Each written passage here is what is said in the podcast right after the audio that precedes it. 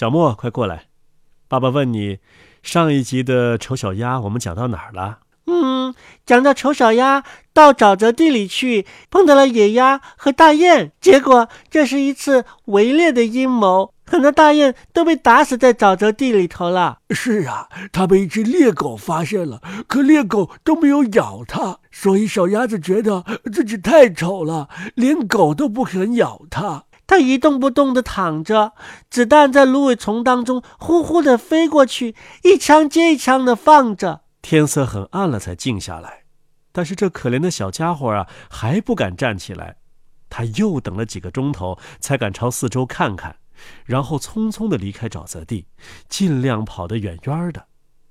他跑过田野和草场，这时刮起了大风，他费了很大的劲才跑开了。傍晚，他来到一所贫苦农民的小房子前。这屋子可怜极了，连自己都不知道该塌向哪一方，所以他还立着。风在小鸭子的四周呼呼地响着，他不得不卧下来，把尾巴贴在地上，才算顶住了风。风越刮越猛，接着他看见门上的一个折页断了，门斜吊着，他可以从缝里。溜到屋里，他也这么做了。这里住着一位老妇人，带着她的猫和她的母鸡。她把猫叫做小儿子，它会高高的把背拱起来，还会呜呜的咕噜。它的毛啊，还会冒火花。不过，只有你逆着摸它的毛，它才会这样呢。母鸡呢，腿短短小小的，因此得了一个矮腿咯咯的名字。它很会生蛋。妇人喜欢它，就像喜欢自己的孩子一样。一大早啊，这只远处跑来的小鸭就被发现了。猫儿开始咕咕咕噜，母鸡也咯咯的嚷起来。哦，怎么回事儿？妇人说道。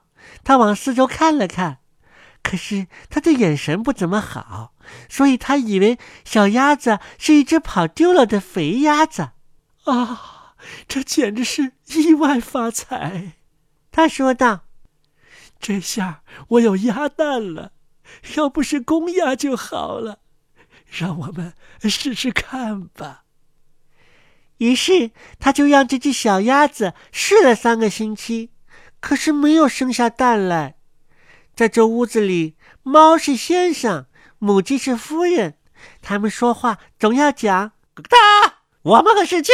喵！因为他们以为他们就是半拉世界了，最好的那半拉。小鸭子认为别人也可以有另外的看法，但是母鸡却不能容忍。咯哒！你会生蛋吗？他问道。嗯，我不会。好了，那就闭上你的嘴巴。小猫问。喵！你会不会把背拱起来？你会呜呜咕噜吗？你会发火花吗？我。我不会。好了，那么在和明白事理的人谈话的时候，你就不要发表什么意见。小鸭子蹲在犄角里，情绪很低。于是他想起了新鲜的空气和阳光，他涌起一阵奇异的渴望，很想到水上去漂游。最后，他实在忍不住了，他必须对母鸡讲自己的想法。哒，你是怎么搞的？他问道：“你什么也不干，所以才会想入非非，下蛋去。要不呜呜咕噜几声，那念头就过去了。可是，在水上游着很开心呐。”小鸭子说道：“让水淹过头，一下子钻到水底，太舒服了。”“是啊，是啊，可真舒服。”母鸡说：“你大概是疯了。问问猫，它是我认识的朋友中最聪明的，看看它。”是不是喜欢在水上游，或是钻到水里去？我不说我自己，咯哒！问问我们的主人那位老妇人，世界上有没有人比她更聪明了？你以为她喜欢去水上漂游着，让水淹过头吗？咯哒！嗯，你们不了解我。”小鸭说道。“是啊，如果我们不了解你，那谁了解你？咯哒！你大约总不会比猫、比老妇人更聪明些吧？还不用说和我比，咯哒！”别自吹自擂了，娃娃，你该感谢上帝才是。咯哒，他给了你这么多好处，难道说你没有住进暖和的屋子里，交到了可以向他们学习的朋友？咯咯哒！可是你蠢透了，和你交朋友一点意思也没有。咯咯哒！我的话你记住，我是为你好，我对你说这些不好听的话，然后你才知道谁是真正的朋友。咯咯哒！快去吧，好好下蛋，要不就咕噜一阵，要不就冒点火花。咯咯哒！我想，我要出去，到宽广的世界里去。小鸭说道。那好，请吧。咯哒！母鸡说道。于是小鸭走了，它游在水里或钻到水下，但是因为它丑，所有的动物都看不上它。秋天到了，树林里的叶子变得金黄金黄的，大风使劲的吹树叶，于是它们漫天飞舞着。天气很冷，云朵沉重的载着冰雹和雪花。老鸭站在篱笆上，冻得啊啊的叫。是啊，想到这些，你真会冷得哆嗦。可怜的小鸭的日子真不好过。一天，当太阳高高兴兴的沉下去的时候，从丛林里飞起一大群漂亮的大鸟。小鸭从来没有见过这么美丽的鸟，浑身是闪亮的白毛，颈子细长。它们是天鹅，它们发出了一种奇特的声音，舒展着它们漂亮的长翅膀，飞离寒冷的地区，到暖和的地方去，去不结冰的大湖。它们飞得高高的，很高很高。丑小鸭的心情奇异的不安起来，它像一只轮子似的，在水里一圈一圈的转悠，把颈子伸得长长的，望着这些鸟，叫了两声，声音很高，很奇怪，连它自己都有些后怕。啊，他怎能忘记这些漂亮的鸟呢？这些幸福的鸟。当他再也看不见这些鸟的时候，他马上钻进水底，接着又钻了出来，失魂落魄的。他不知道这种鸟叫什么，不知道它们飞向何方，可是他从来没有喜欢过别的东西的他，却非常喜欢它们。他一点也不嫉妒他们，他怎么能想象？自己也这么漂亮呢，只要鸭子能容忍它在他们中间，他就高兴了。哎，可怜的丑家伙！冬天冷极了，冷极了，小鸭子不得不在水里不停的游着，以免水完全封冻起来。可是啊，他所游的那一片水，圈子越来越小了。水冻结起来，冰块发出喳喳的声音。小鸭子只得不停的用脚踩，让水不全封冻起来。最后，它筋疲力尽了，一动也不动的躺在那儿，冻在冰里头了。第二天一清早，走来了一位农夫，瞧见了他。农夫走过去，用他的木头鞋子把冰捣碎，把他抱了回去，交给他的妻子。他在那里又活了过来。小孩想和他玩，可是小鸭以为他们要伤害他，连忙害怕的逃着，一下子扑到了牛奶碟子上，把牛奶溅得满屋子都是。妇人挥舞着双手，还叫喊着，接着。他就飞到了一个装黄油的木盆上，后来又扑进了面粉桶里，最后又匆匆的扑了出来。哦，你瞧瞧，都变成什么样子了！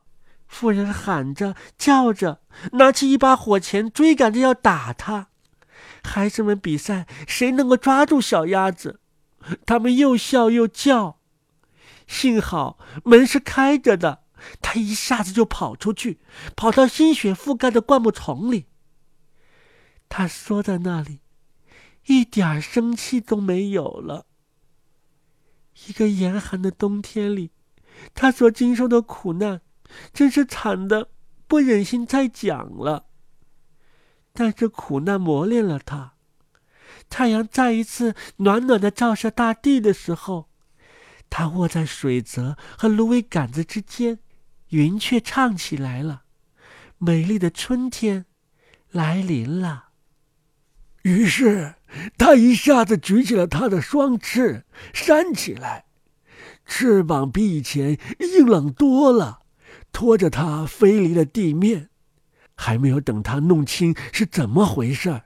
他已经飞进一个大花园里，园中苹果花盛开着，丁香长长的绿枝一直垂到弯弯曲曲的小河上，枝头的花香弥漫着。啊，这里真是太美了，尽是春天的清新的气息。在正前方。